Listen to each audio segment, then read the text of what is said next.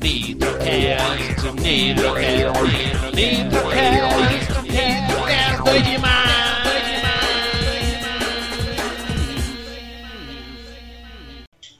Olá pessoal, começa agora mais um Nitrocast, o seu podcast de dicas de RPG e de resenhas de RPG. E hoje eu estou muito feliz que esse é um jogo que eu estava aguardando há muitos e muitos anos.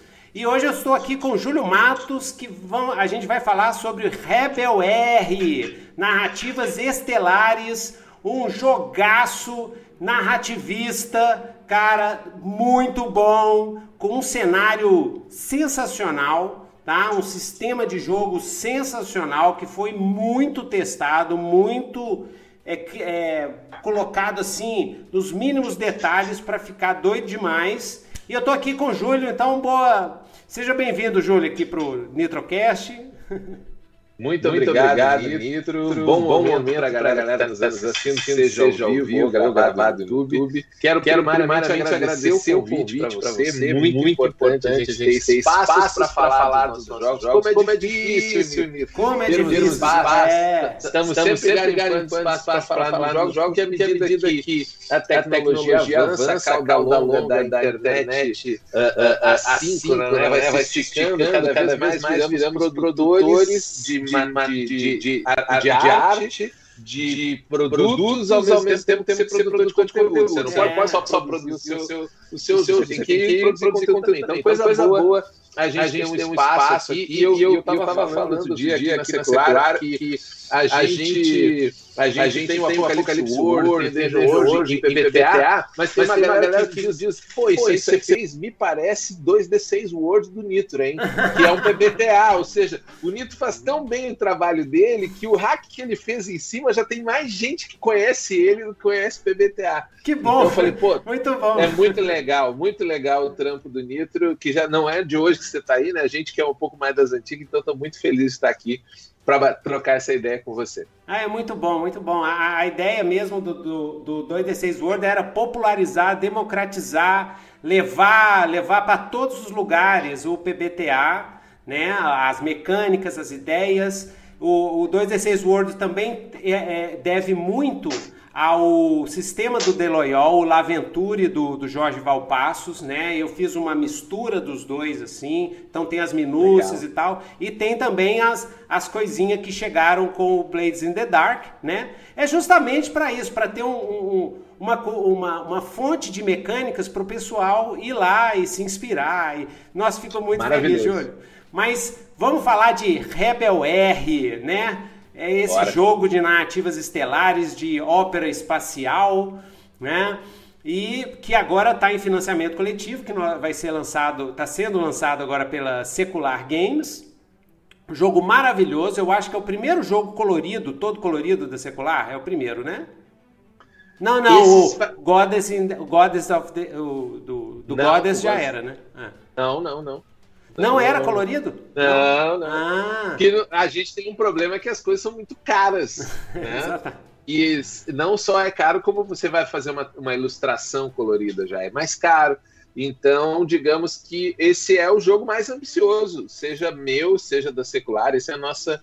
É, é um jogo extremamente ambicioso, né? Exatamente. Ambicioso no sentido de o que, que ele quer entregar, né? Não ambicioso no sentido de ser Uh, uh, uh, não, é ambicioso, é, ambicioso nesse sentido, né? De que vai entregar que é um jogo. É um jogo assim. Não de ser prepotente, era isso É, que exatamente. Né? Ambicioso não. da vontade. Né? Ambicioso né? positivo. Da vontade. Né? A, a, isso, porque é um jogo que tem. Ó, aí, galera, ó. O Rebel R. Para o pessoal que me escuta, muita gente me escuta, o pessoal é narrativista hardcore aqui. Você sabe, você sabe que o tio Nitro é narrativista hardcore. Então, o Rebel R é um jogo narrativista, tá? Uma mecânica que é uma, uma evolução, ou uma, uma evolução, modificação, customização da mecânica lá do, do Goddess, né? que é o sistema do Júlio, sistema que o Júlio desenvolveu, tá? E, além disso, ele tem uma qualidade gráfica top demais. Então, além de ser um jogo independente, narrativista, tem uma qualidade tópica, assim, pau, pau a pau com os gringos, entendeu? É, é jogão mesmo, entendeu? Então é, é realmente o, o é, como é que é? O Piece de la Resistance, né? Da Secular Games. E merece, né? É, então é, teve vamos... um, um ah. investimento grande ali, até já que você abordou esse tema, acho que é legal falar. Uhum. Uh, a gente, eu tô há quase seis anos trabalhando nesse jogo, né? Ele teve várias fases. Ele começou como um hack do Dungeon World numa época que eu queria muito fazer hacks de Dungeon World, mas depois eu vi que eu não ia alcançar a experiência que eu queria. Uhum. Mas ele, ele não só tem bastante trabalho no design de jogo dele, mas eu também investi bastante tempo nessa apropriação gráfica, né? Como que a gente ia apresentar, porque ele é um jogo que, apesar de ele ter essa pegada mais narrativa, que uhum. é do teatro da mente, né? De que você está uhum. mais preocupado na construção da cena do que necessariamente na parte tática, ele tem um conjunto de regras um pouco mais pesado. Ele, ele ele, digamos assim, ele gerencia muitas coisas que interagem entre si e tenta simplificar isso num Sim. modelo único que é o de pilha de dados, né? Ou Sim. dice pool, para quem está acostumado nesse tipo de coisa, de você juntar um monte de, de, de capacidades, uhum. rolar elas e aí descobrir a partir dessa rolagem como que você vai uh, uh, resolver aquela cena. Então ele, ele, é baseado nessa ideia. Sim. É, é, é em termos de, de quando, eu, quando a, galera aqui, a minha turma aqui já sabe, quando o tio Nito fala de narrativismo, que, o narrativismo que a gente fala é que é a história agora, a história na hora que você está julgando ali. Mas é, ele tem é, uma, um segundo foco estratégico, inclusive tem é, manobras de batalha de espaciais, por exemplo, né? Tem muita coisa legal assim de, de manobra de nave, né? E esse é, é, que, que é um desenvolvimento assim muito interessante dos últimos jogos narrativos que eu estou vendo, né? Ter essa segunda um, um, módulo estratégico, mas tudo focado na, na criação da história no, no momento. Mas existe um módulo estratégico. Eu acho que o, o, é, o, o jogo do Avatar tem disso, tem um combate bem interessante e estratégico. Uhum. O Blades in the Dark tem uma, um módulo estratégico também de gerenciamento de recursos. E o, no Rebel R também tem tudo dentro da ideia né, de você ter uma nave, comandar uma nave, tem que tomar cuidado com, com energia, é, escudos, né, manobra espacial, todo aquele lance. Vai tudo em função dos arcos dos personagens, é, das narrativas, né? Nesse sentido que acho até vale a pena a gente pontuar, do ponto de vista mais conceitual, digamos assim, uhum. que um jogo estratégico significa que você vai tomar decisões significativas mais quantificadas, uhum. diferente de um jogo tático onde você está criando diversas métricas diferentes. Então, apesar de você ter menos métricas em um jogo que tem um foco narrativista, ele não é menos estratégico, não, né? É. Porque as suas as decisões continuam, você tem recursos para manusear os seus dados uh, conforme as decisões que você toma o aproveitamento dos, dos dados que você tem, dos recursos, é melhor ou pior. Uhum. Então, ele tem uma série de decisões estratégicas que você toma. Não é aquela coisa que eu vejo muita gente que não conhece uh, uh, muitos jogos, ou está muito acostumado com um tipo só de jogo, digo, ah, eu gosto de jogo que tem game. No, eu não gosto desse jogo que vocês ficam só dizendo que vocês fazem. Não, existe um, um, universo no meio do caminho entre um freeform RPG, que a galera fica só lá fazendo roleplay, lei do sim e toca ele vai, uhum. pro jogo tático, onde eu tô querendo saber que posição a pessoa tá, quantos passos ela consegue dar. Existe um universo aí no Sim. meio e o Rebel tá nesse universo no meio, no conjunto de regras dele. Uhum. Né? Tudo, tudo que acontece tem uma consequência. É, é, é e, e, tem também a estratégia de história, né? É o que é que nem eu falo, gente, assista os jogos, vejam na prática como é que funciona. Aí vocês vão entender. Quem, quem vem de outras tradições, de outros estilos de RPG, está acostumado com outros estilos, assista. Assista uma sessão. Aí você vai ver. Ah, tem estratégia sim. Tem, mas é uma estratégia diferente, uma estratégia de história. Eu vou. Eu, será que eu faço isso ou faço aquilo? É, o que, que eu vou arriscar fazendo isso? Qual é o risco de fazer determinada coisa? Né? e, e e esses gerenciamentos de recursos e alteração, assim, tudo, tudo interfere. Então vamos falar um pouquinho desse, do financiamento. Eu vou mostrar aqui para a galera aqui, ó, o, o site lá do, do, do, financiamento. Então que no final de contas tudo isso é só para pedir dinheiro para a galera. Né? Exatamente. para gente é para gente financiar esse projeto tão legal, tão bonito. Então Rebel R Nativos Estelares. Então é sobre o que que é o, o Rebel R? Então, na prática, ele é um jogo de ficção científica espacial. O foco dele está na narrativa de aventuras que vão se passar no ambiente espacial e com foco na nave. Que a nave pode ser tanto a casa dos jogadores, né? Uh, aquele lugar onde ela é tanto um meio de transporte como a casa. A gente está acostumado a ver isso em séries como uh, Perdidos no Espaço. Uhum uh, Firefly e tantas outras, a própria The Expanse, que tem a Rocinante, né, que é uhum. a casa deles, ao mesmo tempo que é a nave uma nave de guerra e de combate. E, mas ele também pode ser utilizado se você quiser jogar um jogo em que os personagens são oficiais de naves gigantes, com muita tripulação, mais no estilo de Star Trek, Battlestar Galactica. Então ele tem uh, regras que abordam tanto se os personagens estão comandando grandes naves e às vezes a aventura ocorre tanto na interação com o exterior quanto no interior da nave, né, os conflitos que existem ali, quanto ser a nave da família. E o grande diferencial dele para outros jogos de ficção científica, a gente tem vários jogos. Tem, a gente tem o próprio Star Trek Adventures, a gente tem uh, o Alien RPG, tem o, o Coriolis, uh, tem Traveler, tem uma série de jogos de ficção científica, mas o grande uh, proposta diferente do Rebel é colocar na mão dos jogadores um personagem a mais que é a nave. A nave é um personagem dentro da história e eles usam a nave para interagir com perigos, com fenômenos espaciais, com outras naves dentro da nave. Então, cada personagem tem uma função dentro da nave que ele desempenha,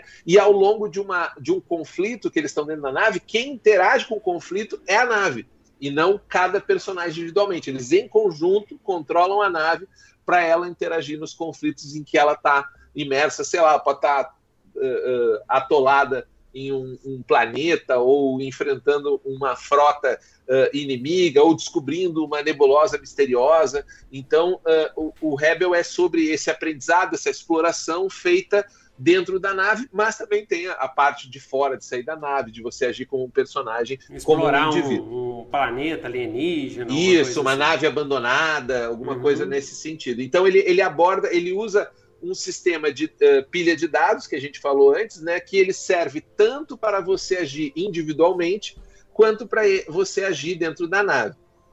Basicamente, uh, uh, Nitro, para quem conhece outros jogos, o Rebel ele é uma grande mistura entre Uh, o Blades in the Dark, ele utiliza bastante da, das mecânicas que o Blades apresenta, com o Marvel Heroic Roleplay, em que ele tem uma pilha dinâmica de dados entre o, o, o narrador e quem está jogando, para fazer a história ser dinâmica, mesmo quando eu sei os resultados que eu tenho, né? Porque tem muitos jogos que é, uh, uh, que é action and roll, né?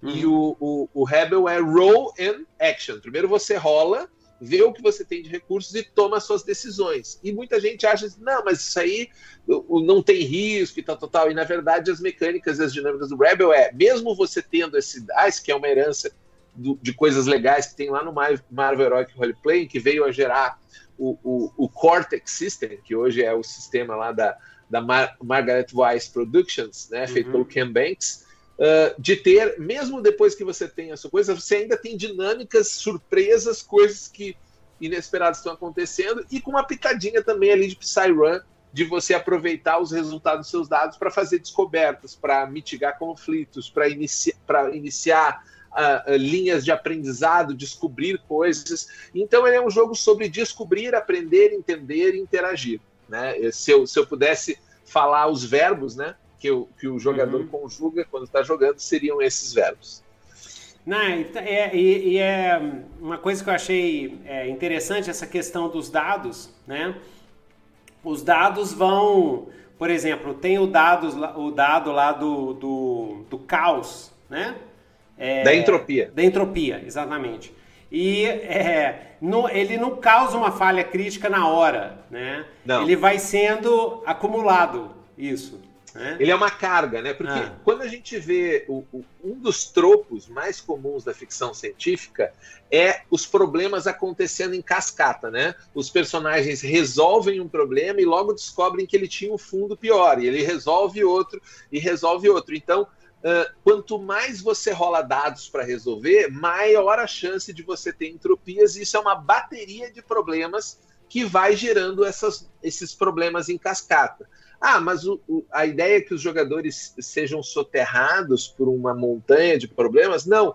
A ideia é que cada vez mais eles entendam o que está acontecendo, se aprofundem no problema para dar uma solução nele. Até porque eu brinco que muitos jogos são voltados para resoluções definitivas, que é você destruir alguma coisa, você agredir uma outra personagem, essas são as soluções definitivas. Não, matei e resolveu. Destruir uhum. resolveu. Enquanto que o Rebel ele tem uma questão de que você aprofundar o conhecimento para entender. Porque quando você entende, talvez não seja nada daquilo que você estava pensando. Aquele inimigo acabou de se tornar uma forma de vida que pode ser sua aliado, que pode ser uma vantagem, que pode ser algo que você vai usar no futuro como de outra forma. Então, essa dinâmica que a gente vê na literatura, no cinema, nas séries de ficção científica, que eu quis trazer para o jogo ao montar esse, esse, esse modelo dinâmico de, de, dados, resoluções, né, de desafios, conflitos, que é parte das regras do Rebel.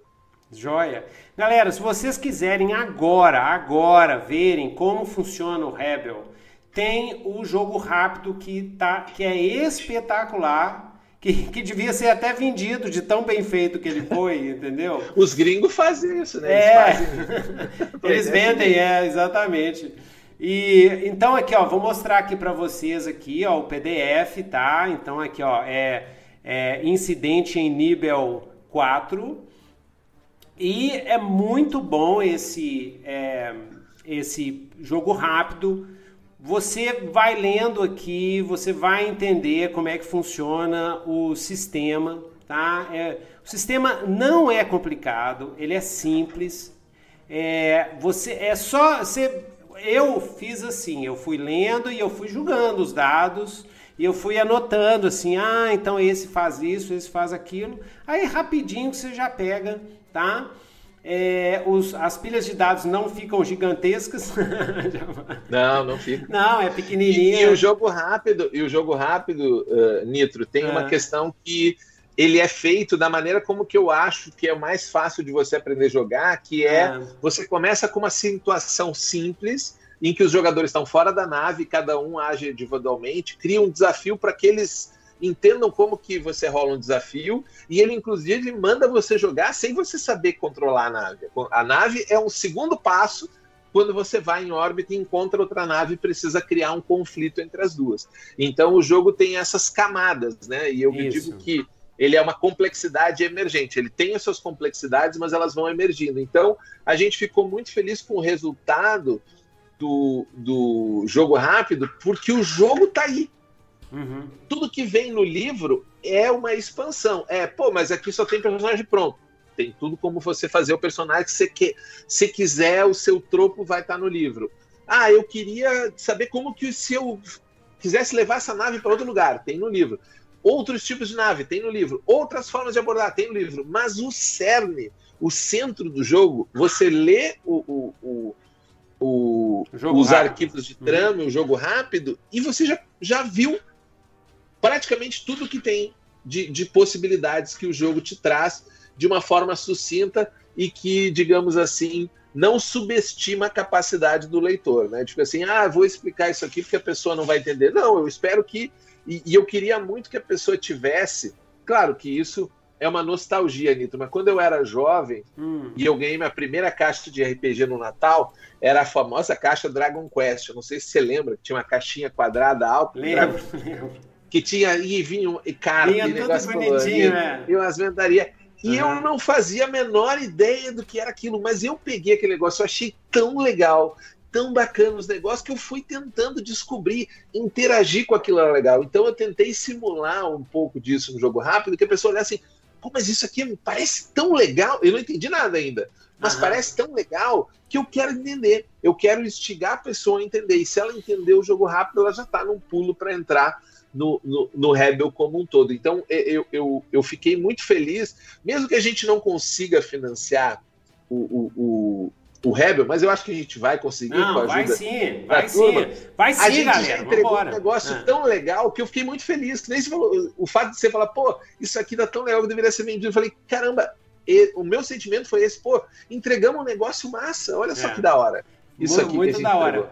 Assim, é, é, eu gostei de, dos. Eu gostei, inclusive fica a recomendação do tio Nito pra galera que faz RPG aí. Faça jogo rápido com os personagens já prontos, inclusive com históricos. Sabe por quê? Porque aí você passa a sua visão do jogo. E é mais fácil de julgar. A gente que, que, que faz streaming é, online e quer divulgar um jogo, tendo os personagens já prontos, tendo uma aventura já pronta, que só você rolar os dados ali e a gente tem uma visão do criador do jogo, do seu próprio jogo. Depois a pessoa vai customizar, ele pega o livro, faz o personagem que ela quiser, mas eu acho muito bom, eu acho legal vocês fazerem jogo rápido com personagens prontos. No mundo do PBTA isso é meio que regra, tá? Sim. Assim, é meio que regra. Quando o pessoal faz jogo rápido, já bota os personagens prontos assim, pro pessoal já entrar de cabeça no porque é aquele é aquela velha lance. A minha a minha jornada, a minha jornada como criador de jogos agora é a valorização do cenário, tá? É, é, eu acho que cenário e sistema é, eles conversam entre si e acho que agora a gente já passou de uma fase no, no, na- no PBTA, no Fate e tal, da, daquele, daqueles jogos genéricos, assim, vamos dizer assim, Sim. ah, é Bang Bang World, Cthulhu World, não sei o que, Apocalipse World, né? A gente, Sim, já, a gente já viveu isso, é muito bom, é muito legal, mas agora eu acho legal a gente oferecer para as pessoas experiências de cenário integradas com o sistema, mas experiências diferentes de cenário. Então, por exemplo, e aí agora nós vamos falar agora no Rebel R que tem um cenário e o cenário eu Sim. acho que é muito importante. É lógico, é lógico, galera. Você pode pegar o Rebel R e jogar no cenário que você quiser. Se quiser jogar Aliens, se quiser jogar Star Trek, é ótimo. É- eu sei que, que que as regras vão dar suporte para isso e facilmente vão dar suporte para isso. Mas o grande lance do Rebel R é que vocês também, quando vocês adquirirem, vocês vão adquirir, né? Se vocês gostam do Tio vocês vão lá, tá? Vão lá no financiamento coletivo. Tem para todos os níveis de bolso, tá? Se tá, tá agarrado para pegar o livro físico, e eu recomendo o livro físico, e vai ser o livro físico mais bonito que a Secular já fez na vida, tá? É que você tá agarrado, eu acho que é na base de ce- ce- cento, e mesmo assim não tá muito caro, tá? Eu vou botar 180. aqui 180. É que é o livro, tá? é que é o livro mais cinco revistas É. que são. Eu, eu- todo mundo diz assim, pô, não vai ter escudo do mestre, escudo do narrador. É. E no Rebel, o nosso foco foi dar um escudo para cada jogador. Então, é o livro que você tem todas as informações ali rapidamente para você consultar. Exatamente. Então, ó, por 182, você tem o livro base em A4, eu estou compartilhando aqui a tela aqui. O livro 4 em A4, o livro base em A4, capa dura, 300 páginas, em pólen 80, interior colorido, lindão, lindão. Cinco revistas manuais de profissão impressas. Acabamento Grambo, 16 páginas, benefícios, todos os benefícios anteriores, assim, e as coisas que aparecer depois de Que é os extra. PDFs, né? É, Você sempre de- ganha tudo de PDF. Exatamente. Tem o nível diplomata, 482, que tem trocentas coisas, tem dado, tem battle map, tem lindão, lindão, Aí é pra quem lindão. quer luxo, né? É Exatamente. luxo. tem os dados, que eu acho impor- importante, assim, você pode usar os dados D6 numa boa, Pode. tá? Pode. Mas tem os dados exclusivos aqui do, do Eles Rebel R. aceleram pra caramba. Eles aceleram pra caramba o, o, o...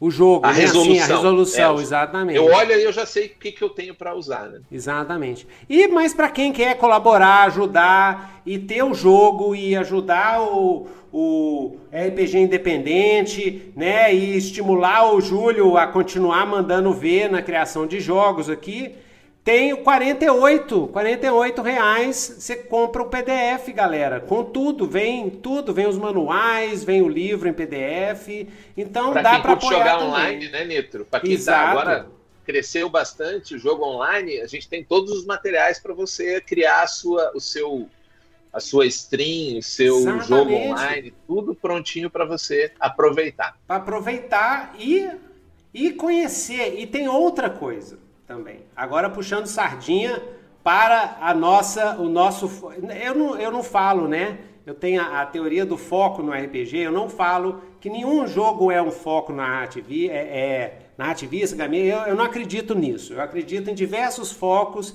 e aí tem as prioridades, né? Sim. No caso do Rebel R, claramente a prioridade é a história na agora, a história, né? Narrativismo. E agora aí eu falo pra galera, galera, quem joga jogos de focos narrativistas, você é um exercício para sua criatividade tremendo. Tremendo. Inclusive, eu, eu, eu recomendo, é, é, é, sabe, o pessoal quer desenvolver criatividade, quer ficar mais criativo, quer aprender storytelling entendeu? Que é um, uma habilidade que hoje no mundo do trabalho, no mundo dos negócios, no mundo de marketing, todo mundo quer ter essa habilidade. Cara, joga, joga Rebel R que você vai desenvolver sua criatividade. Além de saciar né? Hoje todo mundo quer ser escritor, quer ser, quer fazer sua série no Netflix. O é Rebel é R vai te saciar essa, esse desejo de fazer o seu esquema, entendeu? Mas como é que é o cenário, Júlio? O cenário do Rebel R? Sim, você dar uma visão geral para a galera.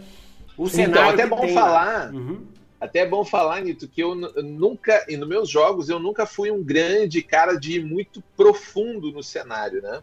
Uhum. Mas à medida que eu fui cada vez fazendo novos jogos, eu fui me dando conta, por experiência mesmo, desse ponto que você falou que é crucial, assim, que o cenário, ele é a camada que envolve, a grande bolha, digamos assim, que cria o círculo mágico, né? Exato. Quem é da teoria do, dos jogos aí sabe do que eu estou falando quando eu falo círculo mágico, mas o cenário ele coloca você dentro de um outro mundo, né? Porque você, para você estar jogando, você tem que entrar em um mundo, né? O que diferencia o jogo da vida real é que você está num mundo em que tem outras regras, outros contextos, e esse contexto que são as regras uh, mais uh, tácitas, né? Do jogo, como por exemplo, estamos no espaço, eu não preciso criar uma regra para morrer se você for ejetado para o espaço. Você já sabe isso porque eu disse isso no cenário, né? Uhum. É uma, você sabe isso sem ler em lugar nenhum. Exatamente. Então essa, é. essa coerência, essa lógica, ela vem do cenário. Então propor uma lógica e até quando você, que nem você diz assim, o, o, Rebel R, eu posso jogar Star Trek? Pode. Quando eu digo vou jogar Star Trek, você já tem um setup completo. Completo, tudo fechado. De, de, você tem várias regras, regras ficcionais do cenário. Né? Exatamente. As limitações lembro, ficcionais do cenário. Uhum. Quando eu lembro de. Eu tinha uns amigos na adolescência que diziam que jogavam Vampiro à Máscara sem regras. Eram os caras que mais tinham regra, porque eles sabiam quem era o príncipe, quem era o, o justicar, quem era não sei quem como que ele tinha que falar, quem que ele não podia ofender. Eu disse, cara, para mim isso aí é muito mais regra do que tem no livro. Exatamente. Para vocês que jogavam sem regras, sabe? Então, o cenário é essa camada de contexto que você cria para poder uh, uh, uh, fruir uma experiência, né? Exatamente. E no Rebel, como todo jogo de ficção científica, jogo, mídia, literatura, a ficção científica ela tem uma proposta de jogar problemas do nosso mundo real, da nossa vida, do nosso cotidiano, das nossas relações para um outro contexto aonde você pode explorar eles por outras abordagens. Seria impossíveis você abordar ela. Então, quando você está olhando um filme como, por exemplo, A Chegada, que é um filme de ficção científica, ele quer abordar não só a relação de uma, uma, um, uma um, uma civilização alienígena entrando em contato pela primeira vez, mas como você quer abordar também qual que é a nossa relação de tempo e como que isso afeta uma relação muito simples, que é da maternidade, né? Sim, uhum. A Chegada é um filme sobre maternidade, mas num espectro atemporal, em como que o tempo interfere na nossa noção. Então, eu sempre acho que você vai do micro para o macro. Então, quando eu estou falando de, do, do, cenário de Rebel, nós temos ali quatro civilizações humanas que se expandiram a partir de conceitos completamente diferentes o suficiente para que elas não se reconheçam mais como a mesma humanidade. Então, graças a uma série de eventos, ah, chegou alienígena, teve uma diáspora, teve uma guerra, uh, é violenta essas quatro transhumanismo, elas... né, modificações genéticas, Isso, cibernéticas, elas foram separando. Então tem uma civilização lá que se diz não, os humanos somos nós, né? e o outro diz não, a gente é uma outra coisa. Aí tem a outra que diz assim não, a gente é os Mahali. Ah, vocês não são humanos? Não, a gente é os Mahali, a nossa identidade é essa, a gente criou essa identidade, é isso que nós somos. A gente já se, se entrelaçou com outras civilizações. Mas o grande lance é você criar esses contextos de arcabouço, e eu abordo isso bastante no livro. Tem um arcabouço de regras, mas eu sempre brinco que o que interessa é o recheio do sanduíche. Eu vou entregar para você o pão, eu vou entregar para você a alface, a carne, o presunto, o queijo, e você vai montar esse sanduíche, porque é só o sanduíche que interessa. Exato. É aquela relação dos personagens e como que esse universo em volta se estabelece e cria contexto para aquilo que acontece dentro da nave. Então, quando você diz, não, o meu personagem, porque o jogo tem uh, profissões, são cinco profissões, profissões e tem personalidades. As profissões são o que eles fazem na nave, é o comandante, o piloto, a cientista, engenheiro, e as personalidades elas vão atrás de clichês da ficção científica. E um deles é o estranho. Então você pergunta, Júlio, tem alienígenas no, no, no, no cenário de Rebel? É, inclusive você pode criar o seu, que é você criar o seu personagem estranho, você define toda a civilização dele da onde ele veio. Você é um cara que está inserido num contexto em que a sua civilização não é comum. Porque para os outros que já estão integrados, digamos, um vulcano em Star Trek não é um problema mais. Todo mundo já acostumou. Eles são chato mesmo, eles sangram verde, uh, esse negócio de lógica, mas eles, na verdade, de vez em quando, eles até demonstram sentimentos. Mas tem aquele outro alienígena que é completamente fora, entendeu? Diferente. Pô, esse cara que pensa diferente, age diferente, como que ele se relaciona com isso? Aonde que nesse espectro geral a civilização dele está? Né? Então, quando eu estou criando essas quatro civilizações, o, os Mahali, que são uma civilização uh, que se afastou das outras, ela vive completamente fora e ela é uma federação, ela, ela se integrou com outras civilizações alienígenas, mas ela, diferente de uma federação de Star Trek, que vai lá e diz o seguinte: olha, para você fazer parte, você tem que seguir minhas regras. Que é uma coisa meio colonialista. Se você parar para pensar um pouquinho, os Mahali não, eles vão lá aprender. Se é civilização tiver algo que falta para eles, que eles querem aprender, eles querem lá oferecer, dizendo, vem para cá fazer parte do nosso grupo para a gente aprender com vocês uhum. como que é que, que, que vocês construíram isso, como que vocês se desenvolveram, e entendendo que não existe civilização mais avançada que a outra. Existem abordagens diferentes da realidade. Então, os Mahali são uma civilização, digamos, que está em outro ritmo, outra vibe. E Sim. são uma federação gigante. Ao passo que você tem também a União Qiang lá, que é o que sobrou um pouco da humanidade, que é um aglomerado de coisa, de gente, de governo, e tem monarquia. De culturas, né? Hum. De culturas, e você cruzou uma fronteira, mudou a lei, ou seja, favorece a você ter bandidagem, você ter contrabando, hum. você ter. Então, ah, eu quero jogar uma aventura que é... eu sou contrabandista. Pô, vai ser lá um na cowboy bebop, assim, né? Um universo Isso. mais sujo, assim, mais é. serenity, né? Exatamente. Com agências mais é cinza, é, autoritárias. É uhum. Não sei, talvez seja eu, inclusive. Quem é o vilão? Pode ser a minha nave, pode estar sendo a vilã uhum. dessa história, dependendo das decisões que eu tomar. Entendeu? E os outros é que estão tentando se salvar, dado as merdas que eu estou fazendo em sequência, né? Então ele tem essa coisa. Ao passo que também tem uma civilização chamada Corporação Nelway, que é um estado corporativo. Porque lá atrás, na, na, no, na, no diáspora, início, na diáspora. Na diáspora, a galera rica zarpou antes da guerra. Eles provocaram a guerra e saltaram Cascaram fora. fora. Aí criaram o capitalismo galáctico, assim. Exatamente. É o capitalismo pós-tardio, onde tudo, absolutamente a hiper, tudo... É ultra hiper, né? Não é nem... Exa exatamente. Tudo é pago, inclusive a sua vida. Tudo é commodity, né? Tudo é, tudo é produto. Tudo é produto, tudo é commodity, e isso, obviamente, é uma tentativa de uma crítica, mas como que essas utopias e distopias, né? Porque o mundo é esse mundo. A gente vive num mundo de utopias de poucos e distopias de muitos. Uhum. Né? Tem gente que vive numa utopia no nosso mundo. E a minha proposta de futuro é utopias e distopias de muitos e como que elas vão se chocando nesse. Uhum. Então você pega a corporação Nelway, ela até faz negócios com os Kiangers, né? Que são é, que ela tá faz, pagando, ela, tá dentro. Eles usam, por exemplo, lá eles têm naves muito boas, a gente compra deles, pagando, são negócio. Mas a, a, humanidade é nossa, tá, pessoal? Isso aí lá é a ralé do espaço, lá é uma galera lá que não presta nada. Nós, aqui da corporação, é que somos a verdadeira é. humanidade. Hum. E a quarta e última, né, uh, uh, civilização são as repúblicas alfa, que é um grupo pequeno que é considerado antagonista, a gente explica, mas a ideia não é jogar lá, que é pegar toda essa galera que é ultra fundamentalista, xenofóbica, racista, fundamentalista tecnológica, e eles estão vivendo um mundinho só deles lá, no cantinho deles. Uhum. São muito perigosos, e a galera sempre diz: não vai lá, que lá é treta. Mas daqui a pouco você pode explorar uma aventura em que a sua coisa cruza com uma galera dessa. E como que você faz essa relação? Como você lida no pós-fundamentalismo, né? Como você lida no, na pós-xenofobia da galera que, tipo assim, ela olhou para você, você já é, já é estranho. Eles são. Eh, não, se eles você... são mais supremacistas, assim. Eles não. É, inclusive, eles, como eles já eram uh, uh, uh, supremacistas na Terra, eles expandem isso numa versão galáctica. Qualquer uhum. alienígena para eles é. Xenófobos algo, e tal. É algo estranho que deveria ser morto. Né? Uhum. Se eles pudessem, eles limpavam a galáxia e impunham. O, Só o, eles, né? O mando deles. Mas como é, a vantagem é que essa galera não consegue se organizar tão bem porque, porque eles, eles brigam entre si, eles devem ter altas. Porque quem que é o mais puro aqui? Não, você não é puro, não. Exatamente.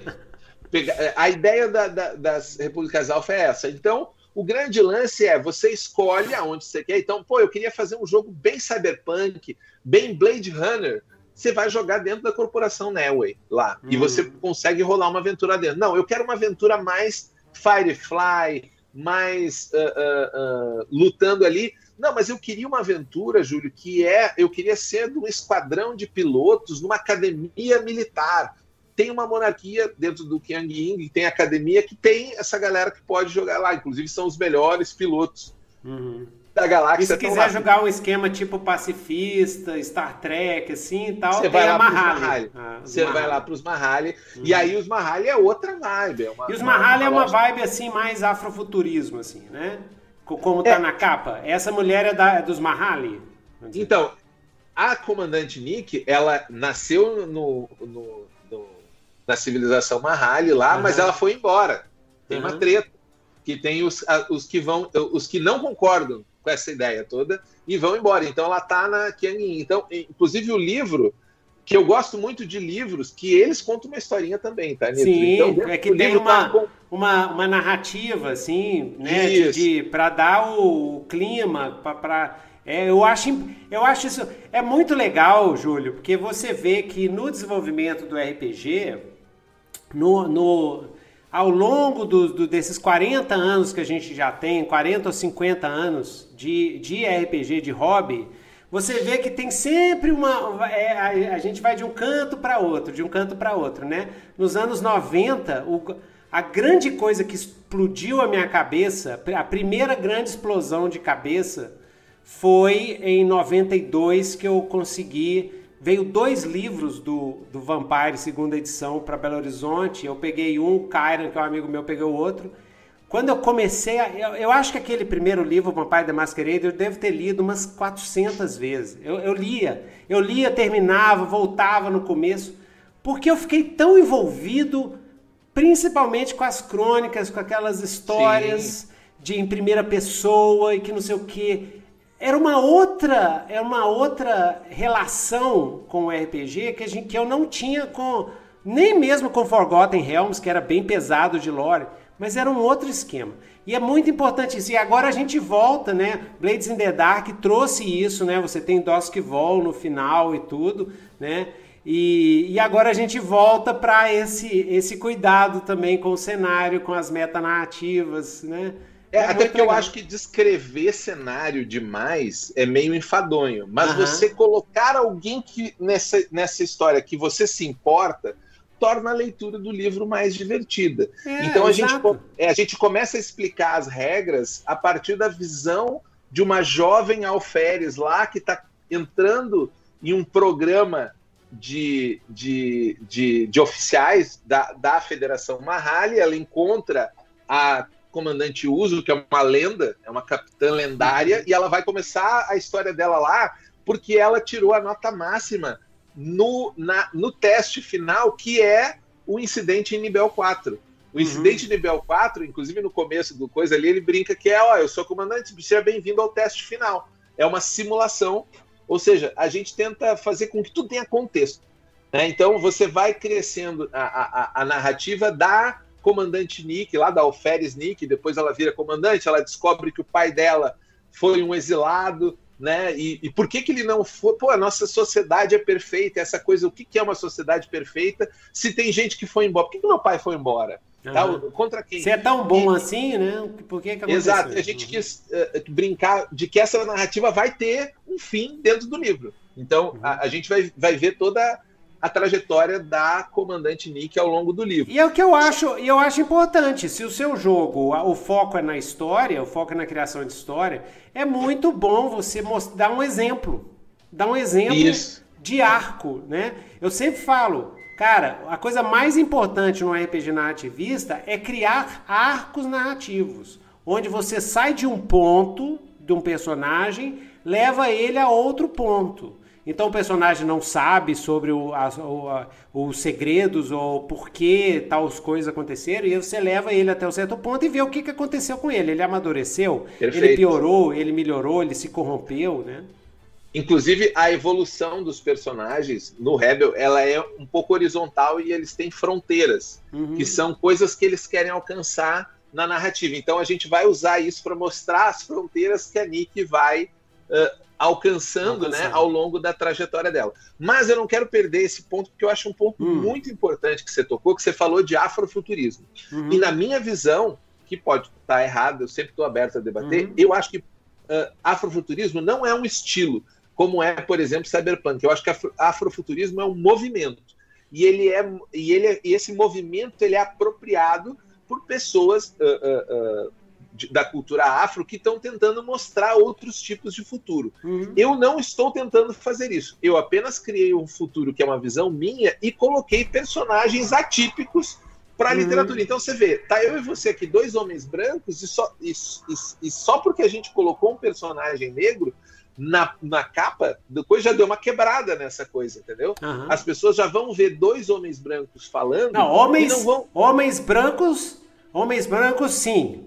Mas homens brasileiros, Sim. homens latinos. Eu morei nos Sim. Estados Unidos e eu sei que eu não sou branco, porque eles falavam na minha cara. Perfeito. Você não é branco. Eu sou branco aqui, mas a gente é brasileiro. Claro. Né? Claro, e... Mas essa, essa ainda assim, ainda assim, dentro do nosso contexto, sim, sim. nosso contexto, no nosso contexto. Um privilégio. Mas, mas a gente tem que, é isso que eu falo, é, é, é, é, a gente tem que assumir que a gente é brasileiro, a gente tem que assumir que o nosso país é o mais um dos mais miscigenados do mundo. Então, um autor brasileiro que escreve e coloca negro, coloca índio, coloca branco, coloca italiano, coloca japonês, coloca. Ele tá super justificado porque ele é brasileiro. Entendeu? Se Sim. eu fosse um autor sueco, é, só, tudo bem, é esquisito. Mas, né, assim. Claro. Mas, mas o, o, cuidado que a gente tem que tomar sempre, eu acho, é. e eu concordo com você, eu não estou discordando, eu estou só colocando mais não, porque camada, eu acho que tem tudo a ver um RPG essa... brasileiro, escrito por brasileiro, que na capa tem uma mulher negra. Eu acho que tem. Perfeito. Eu, acho que assim. Eu não preciso ser é. branco, eu não preciso ser preto para fazer isso, e eu é. também não preciso me arvorar de afrofuturismo. Mas a gente tem é. só o único cuidado, a única camada a mais, porque isso é um assunto que tem várias camadas, sim, sim, é sim, cuidar para a gente não, uh, uh, uh, digamos assim, minimizar a, o esforço e a luta de Sim. quem está no outro lado dentro do nosso contexto. Porque claro. no nosso contexto a gente tem esse conflito, tem racismo. Acabou de ter esse caso bizonho aí do, do, do, do governo do Bolsonaro na Europa. Não, não, isso aí nem se fala, mas do Vinícius Júnior lá sim, na Europa, sim, que mostra isso que você falou, né? Exatamente, que, é. que, que se, eu, se eu branco lá na, na, na Europa, nos Estados Unidos, eu não sou branco, imagina quem já não é branco nem aqui nem não, lá. Exatamente. Né? Então, exatamente. esse é só um ponto importante para a gente conectar, que é o seguinte: não existe motivo pelo qual eu fazer um jogo que não tenha esse tipo de coisa, Sim. porque é, eu convivi a minha vida inteira na, na, periferia com essas pessoas. E eu vou tentar trazer essas pessoas para conversar, e não só isso, trazer essas pessoas para jogar com a gente também. E eu acho que é possível construir. Eu só não me, me, me arvoro, e você não vai ver isso em nenhuma coisa, a, a querer me apropriar desse conceito que às vezes é um conceito até uh, uh, em disputa dentro do próprio Sim, movimento entendi. afro. O que, que é o afrofuturismo? Sim. Eu, eu, só falei em termos de, de afrofuturismo na, na questão é, visual, apenas como referência, mas não como claro. parte. Eu entendo muito bem. Inclusive, é, é, é, eu considero assim que a gente tem que criar o movimento trópico futurista que é a nossa visão brasileira de, de terceiro mundo, de viver debaixo da botina do, do primeiro mundo, de viver sempre sendo sacaneado pelo primeiro mundo, pelo, pelas corporações, e a nossa colocar a nossa visão. É, né? Perfeito. Como eu acho até, o termo que eu mais uso, Nitro, é decolonialismo. Decolonialismo, né? decolonial. Trabalhar né? um jogo mais decolonial, é, até possível. Eu te falei assim, ah, eu não estou usando mais a ideia de civilização mais avançada, porque a ideia de ter uma civilização avançada significa que alguém tem que vir doutrinar, né, para aquela civilização avançar. E você não precisa disso. Quando os indígenas brasileiros estavam aqui, eles não estavam precisando de ajuda de ninguém, estavam vivendo bem pra caramba. Chegou uma galera, tacou os zaralho aqui, e aí eles ficaram numa situação precária, sob justificativa de uma civilidade. Ah, não vamos civilizá-los. Então, quando você está procurando termos, quando você está construindo, você de certa forma está assumindo posturas, né, posicionamentos, você está tentando passar uma mensagem. Então, eu acho que nós deveríamos focar nós que somos periféricos do sul global aqui, é. narrativas descolonizadas, empoderar é. narrativas descolonizadas de uh, seja de mulheres, seja de pessoas negras, seja de pessoas LGBTQIA+, seja de homens brancos periféricos também, é. mas que entendam que a narrativa é outra. A gente aqui é, tá todo mundo, como você falou, embaixo da bota do colonialismo. Do colonialismo. Então, para que, que, a gente vai fazer uh, jogo baseado. Posso basear em outra. É tanto, é tanta coisa bacana, Nitro. Que, que a, gente, gente tem, tem na nossa cultura. É, é isso. Nossa. Coisa é, é demais. É em excesso. É que nem, por exemplo, quando, quando uh, a gente chama na Federação Mahali, chama as naves espaciais deles de Niota. E aí uma pessoa vai dizer, pô, achei muito legal a homenagem que você fez para a personagem da Uhura de Star Trek. Eu falei, legal, mas não foi por isso. Não, porque Niota em Suahili significa barco que anda no céu. Uhum. Pô, não sabia. Pô, olha só, então Suahili era uma das línguas que tinha muito dos pessoas escravizadas. Era só parar e ler um pouquinho, né? E trazer e fomentar isso. Pô, é. então Niota é, é um barco que anda no céu. É exatamente. É como a galera que se quisesse chamar uma nave espacial, ao invés de chamar de Starship, chamaria de outra coisa.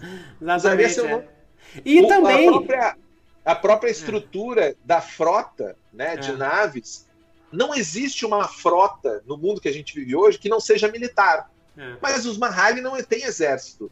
É. Não é uma frota militar. E eu fiquei semanas pensando como que eu vou chamar essa galera e procurando nome, procurando.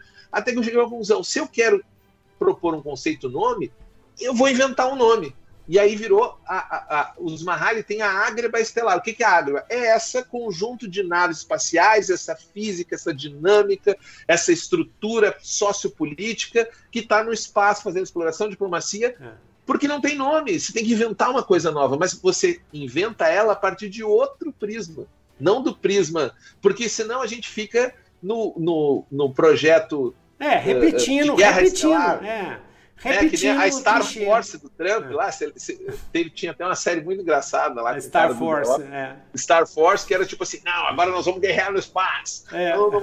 Você vira nisso, porque é isso que essa galera quer propor. Então a gente pode propor aqui outra coisa. Eu quero propor outra identidade, a identidade do alienígena que não vem te roubar. Não é um alienígena colonizador, é um alienígena que vem te compartilhar ele veio te compartilhar um conhecimento. Só que a gente sendo humano, e a brincadeira da origem das quatro civilizações é que a gente sendo humano, a gente fez merda. E a gente entrou em guerra com eles. Só que a gente mediu errado, eles eram muito mais poderosos, né? E em Rebel, a Terra não existe mais. Ela é um planeta e tal, mas o sistema solar a gente foi obliterado daqui, não é mais nosso. Saca? Porque a gente Entendi. tá fazendo tanta merda que uma hora. Uma hora não... a civilização galáctica falou assim: não, não, não, não tem que segurar esses macacos pelados aí, porque. Não, não... Né? Naked então, Monk, é. Então, a, a, ideia, a ideia uh, uh, uh, prática do uhum. Rebel no cenário é decolonialismo. Talvez eu falhe em vários pontos, né, dentro daquele que é o meu conhecimento, mas eu acho que, como a gente não setou nada, eu dei só um contexto, eu acho que a galera criar e sentir, pô, eu posso daqui criar uma história diferente é. de ficção científica, eu acho que pode ser fantástico, eu terei cumprido meu objetivo. Eu acho é muito legal, né? Então, é, eu acho tão fantástico que vira e mexe nós, né, artistas brasileiros, né? Você é um artista brasileiro, né? A gente sempre, a gente vai, vai, vai, vai e a gente volta na, na, na, em certas conclusões que intelectuais brasileiros já chegaram. Então, como o, o o movimento tropicalista, aquela coisa Sim. da antropofagia brasileira, que é uma coisa da nossa cultura mesmo. Que é como, Tem 100 nossa... anos já, né? É. Tem 100 anos ano passado. 100 anos ano passado, antropofagia. E porque, a, além de ser da nossa cultura brasileira, do, do, que, que a gente tem que assumir, o que, eu, o que eu acho é o seguinte, o que eu falo para, o, para os brancos brasileiros, para os meus conterrâneos brancos brasileiros, os que dividem, né? Apesar da origem da minha família ser completamente alucinada, quando minha família tem de praticamente tudo, eu tenho minha sobrinha é parda, filha da minha irmã, porque é brasileiro. Mas o que eu falo é assim: assuma a cultura brasileira. Ela é sua, gente. A cultura nordestina é sua. Você é brasileiro? É a sua cultura também. A cultura mineira é sua. A cultura folclórica é sua. A cultura do Sul é sua, no Mato Grosso, sua. As lendas são suas, é sua cultura. As lendas indígenas são suas. Você é brasileiro, você faz parte dessa, dessa, dessa coisa toda que a gente chama Brasil, que é lindo, que é maravilhoso, que é desbundante, né? O desbunde. E é seja antropófago. O que, que é que a galera fez? Pegou a coisa dos gringos, nós vamos comer e nós vamos fazer o nosso esquema. E que se dane. Entendeu? Eu posso Exato. pegar o cowboy americano, botar no meio para brigar junto com um, um cangaceiro para enfrentar um jagunço. É isso que é, é, essa que é a nossa força. Eles não têm essa esse essa Sim. essa vitalidade. E a, a gente, gente tem a fazer melhor. É muito melhor. Deles, a gente faz é. melhor. É o bate macumba. no meu samba quando o tio Sam pegaram o tamborim. Senão... Exatamente. É a bate macumba. E é engraçado. Então, galera, o pessoal mais jovem aí, né? É, é, a gente tem todo esse arcabouço artístico que tá aí para vocês, cara. Não precisa ficar copiando gringo, tá tudo aí, cara. Tá tudo aí. Nossa, a cultura da periferia é uma coisa espetacular. Tá tudo aí. E leva para uma narrativa estelar essa, é. essa nossa farofa, né? Às vezes a pergunta assim, pô, essa influência veio da onde? Veio do David Bowie? Veio. Porque, ah, exatamente. Obviamente veio. Veio do David Bowie. Mas chegou um momento que eu olhei assim, caramba, mas isso aqui também tem Tim Maia racional. Sabe? Porque Exata, exatamente. Pode... E aí você pega assim, pô, David Bowie, Tim Maia, caramba, o Tim, Maia, o Tim Maia é basicamente o David Bowie brasileiro. Exatamente. A loucura dele é no nível. É, o, o é... Ney Mato Grosso, né, que é o nosso, o nosso Zig, né? O, Exatamente, né, o, nosso performático, secos e molhados. Com, com a persona. Coisa. A gente tem, Perfeito. cara. Né? Não, e tirando Os que fizeram o Kiss é. baseado nos secos e molhados, Exatamente. Né? não é o contrário. E a gente tem o direito de antropofagizar o David Bowie, primeiro porque David Bowie, ele, ele é um dos nossos primeiros homoplanetários, né? David Bowie é uma coisa sensacional. Eu sou fanático do David Bowie, gente, vocês já sabem eu sei, disso. Eu, eu adoro David Bowie, já li todas as biografias. E tipo assim, ele era ele é espetacular, ele é espetacular. Você vê as decisões da carreira dele, o que que ele fez, como é que ele chamava gente de todas as partes do mundo, lançava, lançou muito artista. Tá? Lançou artistas negros, artistas LGBTQI+, ele foi muito importante na questão da, da, da sexualidade dentro do rock. Ele, nossa, então, de todos os artistas, ele é o que mais merece ser antropofagizado pela gente. E a antropofagia tá, começa pelo nome. Eu sempre fiz jogos, né? Isso, uhum. não, isso é um processo, né? Eu não, não, não comecei, uh, uh, não, não é desde sempre. Meus outros jogos que eu publiquei têm nome em inglês. E aí o, o Rebel ia se chamar Rebel Rebel Rebel, em homenagem à minha música predileta do David Bowie. E aí chegou um momento que eu pensei, não, mas eu posso antropofagizar ele Pode. e criar o meu nome a partir dele e continua sendo uma homenagem. Mas você sabe, é, você sabe que, que, o, que eu, o que eu curto, minha tese de, de, de, mestrado foi em cyberpunk, cultura cyberpunk e tal. Mas o que eu, a coisa que eu mais curto no cyberpunk é uma frase do William Gibson lá no Neuromancer, que essa frase é o que há, entendeu? É lógico que Neuromancer é ótimo, mas aí eu recomendo Santa Clara Poltergeist do False Fawcett. É muito melhor, tá, galera? É um livraço, tá?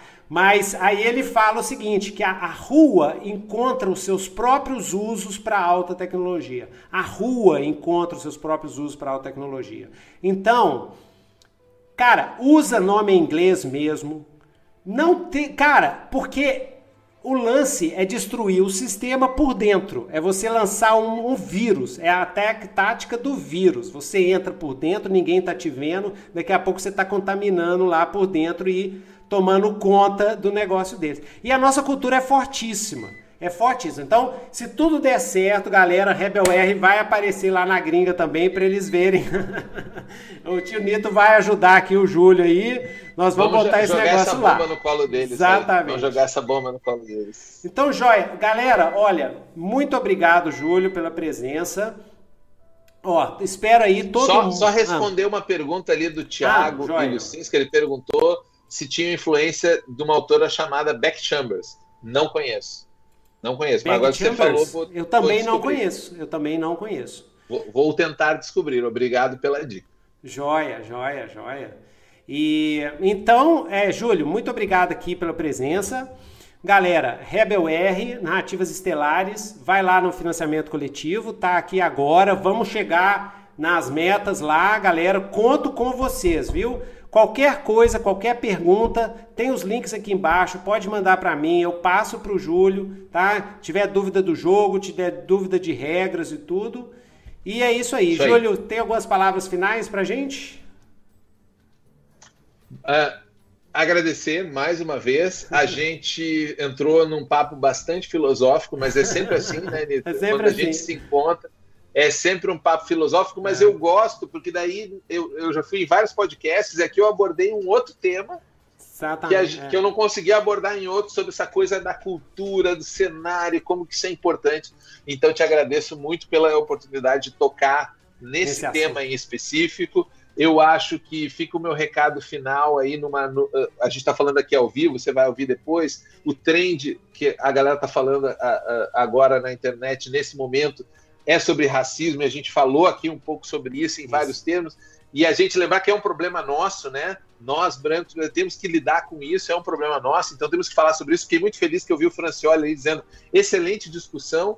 Uh, não a gente não, não precisa de palma também para falar sobre isso, não, mas é não. importante aprender e a, aprender que a gente tem que falar, né? Não, ah, não vamos falar sobre isso porque isso vai dar problema, isso é polêmico. Não, a gente tem que falar. Tem que falar, e... tem que civilizar, tem que avançar. E tem que avançar isso, e é um problema isso, nosso. E olha, e isso, nós, eu volto aí, volto a esse ponto.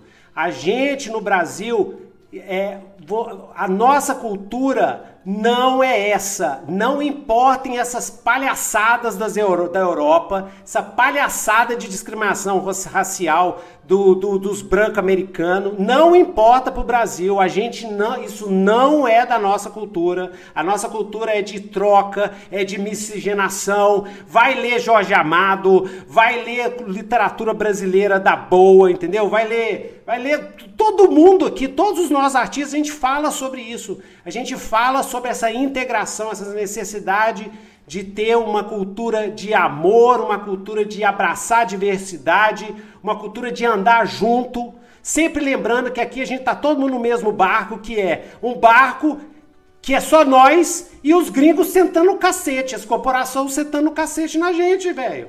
Não, não, não. É, é, é assim, e, ué. E, se a gente, e, e para a gente ser ouvido, né, e a gente acabar com isso, a gente tem que se apropriar desse discurso e falar para, como falar para as outras pessoas que são brancas, vamos se preocupar com isso também. Presta atenção Senão nisso. É só porrada. Senão, Senão é só é porrada. Só porrada é, é, é, os racismos, os machismos, os as machismos, preconceitos os do dia a dia, né?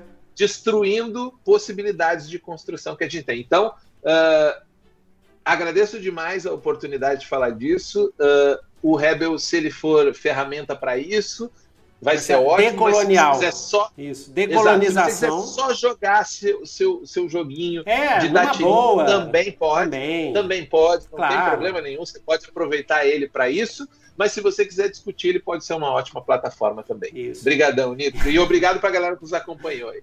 Tá, jóia. Valeu, gente. Então é isso aí, pessoal. Até o próximo Nitrocast. Até mais, galera.